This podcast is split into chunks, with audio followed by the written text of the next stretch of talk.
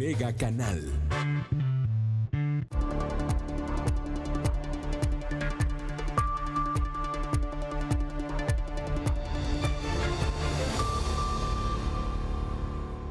Gracias por estar con nosotros. ¿Cómo está usted? Yo le agradezco que nos acompañe esta tarde aquí en Mega Noticias Colima. Tenemos bastante, bastante información.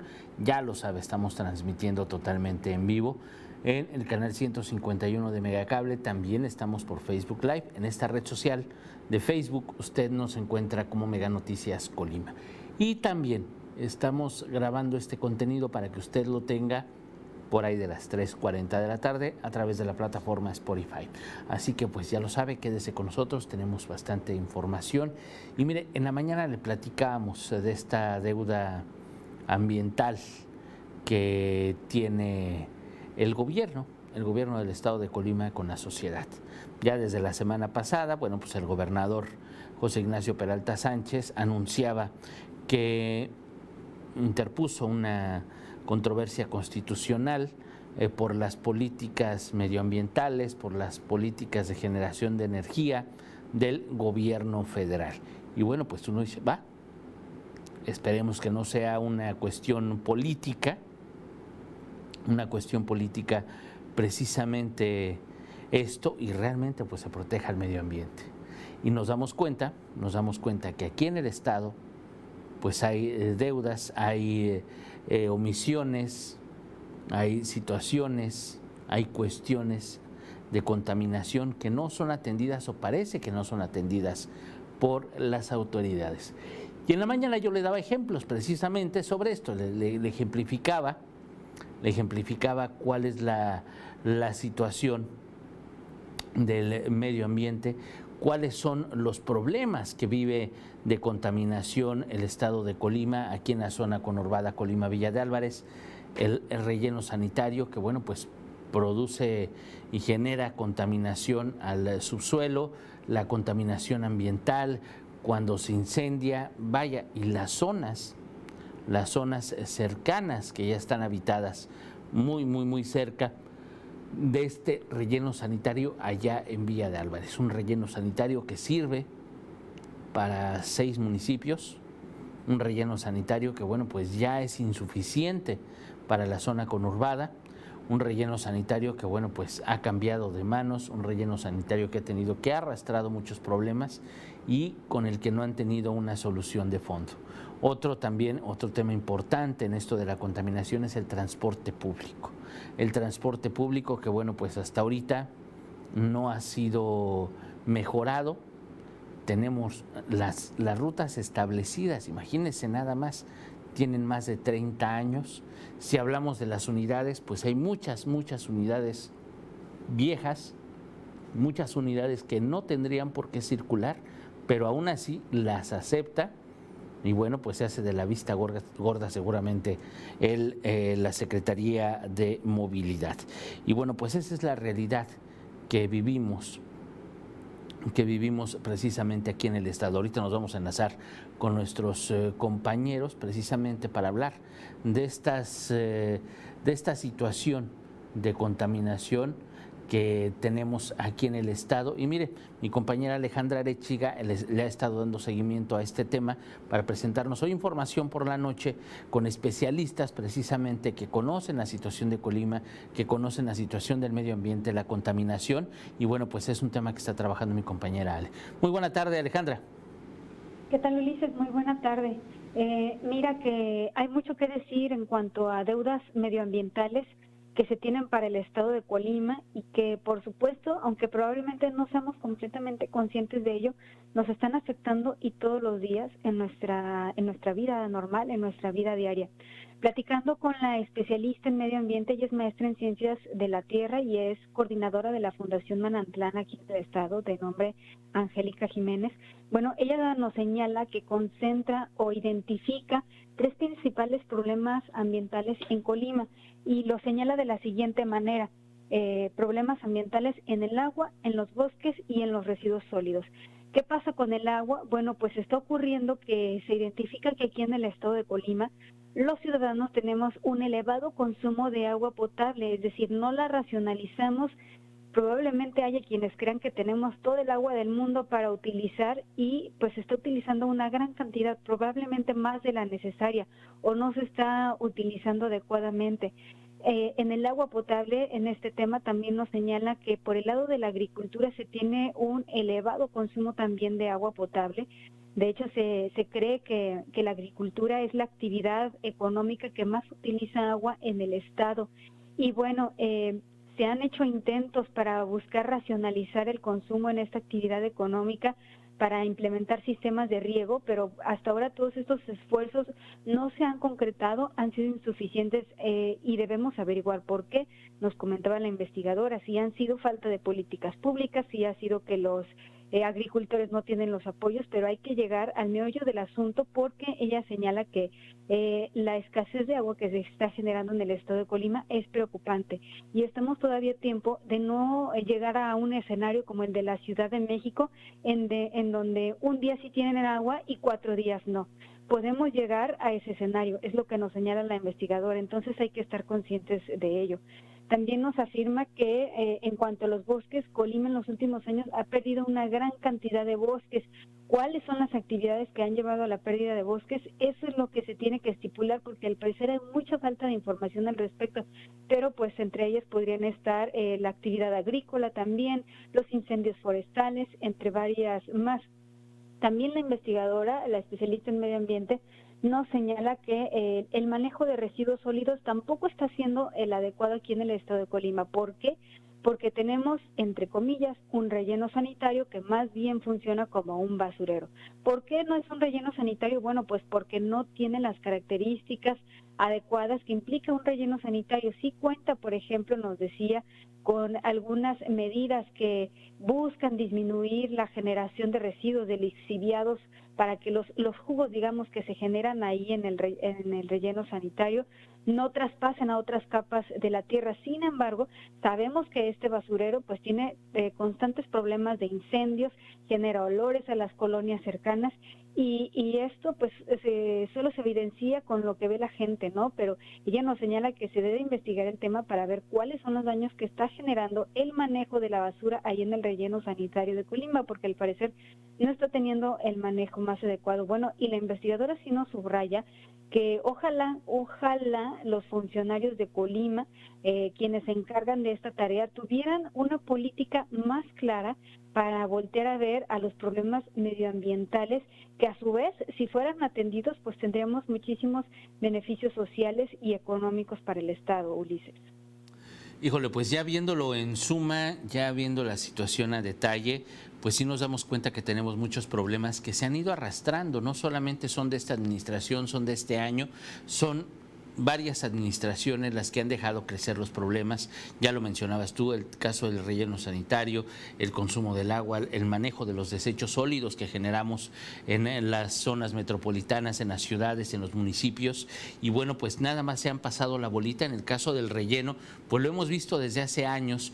Eh, cada vez más municipios, cada vez más personas tiran su basura ahí y no hay intervenciones, no hay realmente una inversión, no hay un reajuste, no hay una ingeniería para tratar de solucionar los problemas, ni siquiera estamos educados para separar los residuos desde nuestra casa y tampoco no hay proyectos, sale, no hay autoridades que hagan algo al respecto.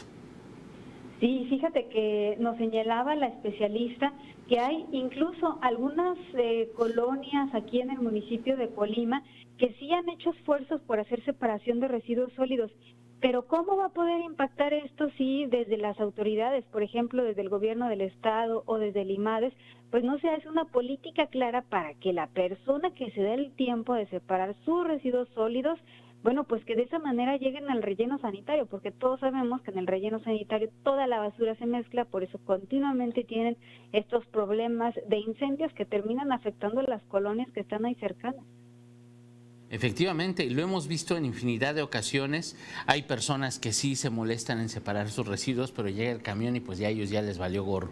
La situación de los incendios que ha sido constante y pues prácticamente cada año tenemos uno o dos incendios eh, de de magnitudes importantes, delicados, y tampoco se les ha dado el manejo, ni siquiera la solución a este tipo de problemas que son realmente constantes, la contaminación, ya lo mencionabas, a las colonias y que bueno, pues parece que tanto a municipios como al Estado, pues eh, poco les ha afectado o poco han hecho para tratar de atender todos estos problemas. Así es, ojalá, como ella menciona, que las autoridades de verdad entiendan la importancia de atender los problemas medioambientales porque no lo podemos ver como los hechos aislados de que, por ejemplo, un día hay este un incendio en el relleno sanitario y la colonia se ve afectada, eh, o que otro día eh, nos vemos afectados por la contaminación generada por la alta cantidad de vehículos, por la quema de caña, por el transporte público que está en tan mal estado. Eh, la especialista en medio ambiente nos decía que las autoridades deben darse la tarea de atender este, este problema porque eh, la realidad nos está alcanzando y, y son cada vez eh, más eh, evidentes las muestras de cómo las afectaciones están llegando a nosotros. Nos decía, puedes observarlo claramente en que los afluentes de los ríos ya no son los ya no son los mismos, cada vez son más escasos, son menores. También si vas a, a las zonas eh, boscosas de Colima, hay menos bosque cada vez, hay, hay más vivienda en el área de bosque, ¿no? Eh, si ubicamos, por ejemplo, la zona de Comala, de Nogueras, hay cada vez más construcciones por allá. Son, es un tema muy amplio que nos señala, las autoridades deben de sentarse a escuchar a los especialistas, a quienes tienen información en la materia y, y no solo escucharlos, sino hacerles caso, porque un día va a llegar en el que no podamos resolver toda esta situación, Ulises. Efectivamente, Ale, pues te agradezco muchísimo. Ya veremos la información completa hoy por la noche con mi compañera Dinora Aguirre Villalpando. Por lo pronto, muchísimas gracias. Gracias a ti, Ulises. Bueno, pues ya, ya escuchó ya escuchó usted, ya escuchó usted cómo están las cosas, pues eh, los especialistas son los que tienen el pulso, son los que van midiendo cómo están las cosas, no es nada más por ocurrencias. Y lo vivimos, lo vivimos todos los días. Ya lo mencionaba, el tema del transporte público, el relleno sanitario, eh, la la situación eh, de la sequía, obviamente la contaminación que vamos generando, la quema de caña, etcétera, etcétera. Son muchos temas que han quedado pendientes y que bueno, pues parece que las autoridades actuales pues nada más los hacen a un ladito y ya será responsabilidad del que lo sigue, del que sigue. Van a llegar otras autoridades municipales y estatales y también van a ser como que no se dan cuenta y va a ser responsabilidad del que sigue. Porque muchas veces, le digo algo tan sencillo, como el separar nuestra basura por desechos orgánicos, inorgánicos, eh, toda esta situación que deberíamos de hacerlo ya en las casas, pues no tiene caso no tiene caso porque llega el camión de la basura y todo se revuelve, llega el camión de la basura y poco nos importa también a nosotros que ellos incluso pues no se contaminen de más, no se corten con vidrios, con jeringas, cubrebocas, todo, ni siquiera somos cuidadosos en separar eso. Y obviamente ellos en su trabajo tampoco y no hay una autoridad que regule y toda esta cadena, toda esta cadena va de esta manera y por eso las cosas no se han hecho bien y lo seguimos arrastrando. Pero ¿qué dicen las leyes? ¿Cuál es la situación de la legislación ambiental en Colima? ¿Desde cuándo no se modifican? ¿Qué ha pasado desde el papel? Desde lo que legislan los diputados, precisamente, para que las autoridades y los ciudadanos acatemos las cosas. Vamos con mi compañera Cari Solano. Cari, muy buenas tardes. Así es, Ulises, muy buenas tardes. Un gusto también saludar al auditorio, comentarte que esta ley de la que hablas de preservación ambiental del estado de Colima, eh, pues tiene ya casi 30 años, se, se realizó en, en 1990 y hasta entonces solamente ha habido una reforma que realmente, bueno, pues no tuvo muchas modificaciones. Eh, te comento eh, que entre algunas acciones de esta ley, pues se prohíbe emitir contaminantes a la atmósfera, tales como humos, polvos, gases, eh, vapores y olores que rebasen los límites máximos permisibles de en las normas que expidan y en todas estas disposiciones que contiene la ley. También hay un artículo, el 65, el que habla eh, de que los gobiernos estatal y municipales deben realizar algunas acciones en materia de contaminación en el ámbito de sus jurisdicciones y llevar a cabo algunas acciones también de prevención y control de contaminación para evitar pues precisamente afectaciones al aire. Eh, también deben de establecer y operar sistemas de verificación de emisiones de vehículos automotores en circulación y sancionar a aquellos propietarios o poseedores de estos que rebasen los límites también de contaminación establecidos. También deben promover el mejoramiento del transporte urbano y suburbano, así como la vía de modernización de estas unidades que también, bueno, sabemos que generan mucha contaminación y que hasta el momento pues no se ha realizado mucho al respecto. También se debe evitar la quema de cualquier tipo de residuo sólido o líquido, incluyendo basura doméstica, hierba seca, esquilmos agrícolas, llantas, plásticos, lubricantes, eh, solventes y otro tipo de materiales, así como también las quemas con fines de desmonte o de hierve de terrenos. Eh, también deberían de reglamentar el uso de tabaco en los sitios y lugares públicos como cerrados. Y bueno, algunas de las sanciones de las que hablan aquí son administrativas, eh, como por ejemplo una multa equivalente hasta 10 mil días de salario mínimo vigente, que esto tampoco se ha modificado porque sabemos que ahorita es por unidades de medida. Eh, la reparación del daño, clausura temporal o definitiva parcial o total, así como el arresto administrativo hasta por 36 horas incondonables para el propietario o representante legal de, del lugar o de los automotores. Eh, también se puede deben, de realizar el decomiso de productos eh, o implementos utilizados en la comisión de las infracciones y bueno, pues en el caso de la reincidencia, el monto de la multa puede ser eh, multiplicado de acuerdo a, la gravedad de los hechos. Y también, Ulises, cabe señalar que los actos u omisiones que dañen el equilibrio ecológico pueden alcanzar más de 75, eh, eh, perdón, más de 5 años de prisión y multas de hasta 75 mil días de salario vigente. te comentaba, bueno, pues las modificaciones no han sido muchas y bueno, pues eh, nada más hacer hincapié en que aquí señala que el salario son salarios mínimos cuando, bueno, sabemos que ya también la forma de aplicar las multas ha cambiado. Bueno, pues tenemos una ley vieja, sin modificaciones y que invariablemente nadie toma en cuenta. Muchísimas gracias, Cari. Muy buenas tardes, Ulises. Eh, ¿Escuchó? ¿Escuchó usted? Ahí está una ley que debería tomarse en cuenta. Una ley que invariablemente pues no acorde con los tiempos que vivimos, con la cantidad de población que estamos en las calles, con la situación que vivimos actualmente. Una ley que ha sido abandonada desde los legisladores, desde las autoridades municipales, estatales. Una ley que si se tomara en cuenta que si realmente la aplicaran, si se aplicara en esta entidad, serían cosas distintas. Invariablemente reciclaríamos, invariablemente eh, separaríamos nuestros residuos, no tendríamos el transporte público que tenemos, que es caro y obsoleto y que además lo permiten las autoridades, lo solapan y lo justifican además. No tendríamos el relleno sanitario que tenemos en este momento, por lo menos no estaría ahí. Si se aplicara esta ley, que bien lo dijo Cari, bueno, pues ya tiene, es, es obsoleta, además no ha tenido modificaciones y que bueno, pues además ni siquiera, ni siquiera se aplica como se debe. Es un tema verdaderamente importante, es un tema al que le daremos seguimiento porque pues, son temas que van, que van con nosotros, son temas que debemos tomar en cuenta porque es parte del futuro que le vamos a dejar a las siguientes generaciones. Créame que las decisiones que tomen ahorita van a impactar en los que siguen. Obviamente, más allá de la contaminación, el tema del cuidado del agua, creemos que tenemos agua para aventar para arriba aquí en Colima y la situación no es así.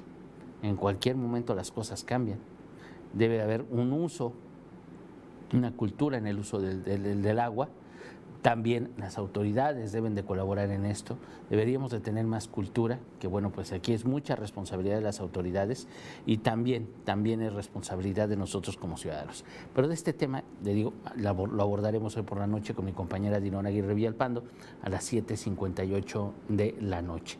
Y ya usted nos dirá cómo lo ve, cómo lo está viviendo, qué tanto le ha afectado la contaminación, más allá de lo que digan las autoridades, porque le digo, si en la Secretaría de Salud, en IMADES, todos se hacen de la vista gorda, por ejemplo, con el tema de la quema de la caña, dicen que no pasa nada, que no afecta, que nada más exageramos, que no sé cuánta cosa, pero pues realmente es contaminación, realmente afecta porque lo respiramos. ¿A usted cómo le va con esto?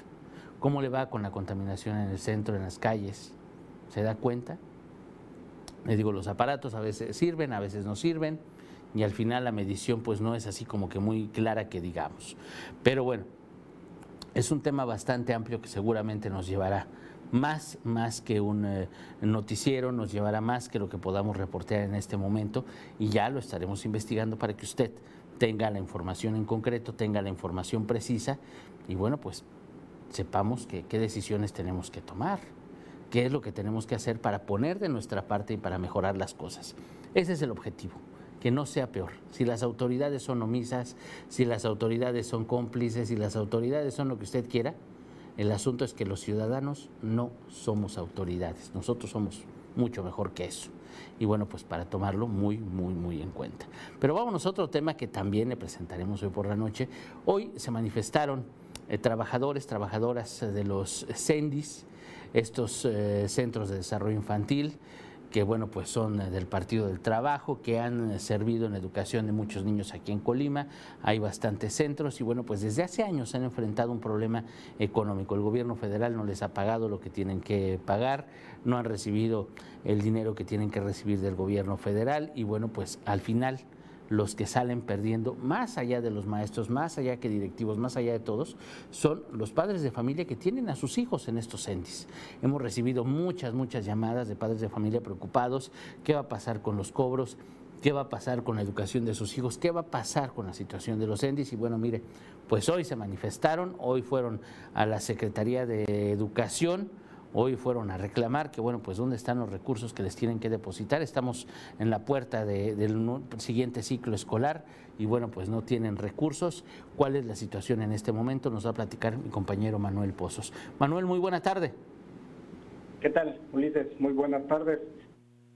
Te saludo en este día. Efectivamente, como lo comentas, pues hoy por la mañana se realizó una protesta frente a las oficinas de la Secretaría de Educación por parte de trabajadores de los Centros de Desarrollo Infantil Tierra y Libertad. Y es que a decir de los inconformes, ya son casi cuatro, cuatro meses que no se les da, este, en este caso no se les deposita salario, que son a casi 150 trabajadores de estos CENDIS Tierra y Libertad déjame decirte, Ulises, que en el lugar se le hizo presente el, senador Joel Padilla, quien denunció que son casi 50 millones de pesos que el gobierno federal ya ha depositado a la Secretaría de Educación local. Sin embargo, pues por trámites burocráticos, pues no se, este, entre el mismo gobierno federal y la misma Secretaría de Educación local, pues no se ha hecho este depósito de quincenas a los trabajadores de estos CENDIS Tierra y Libertad.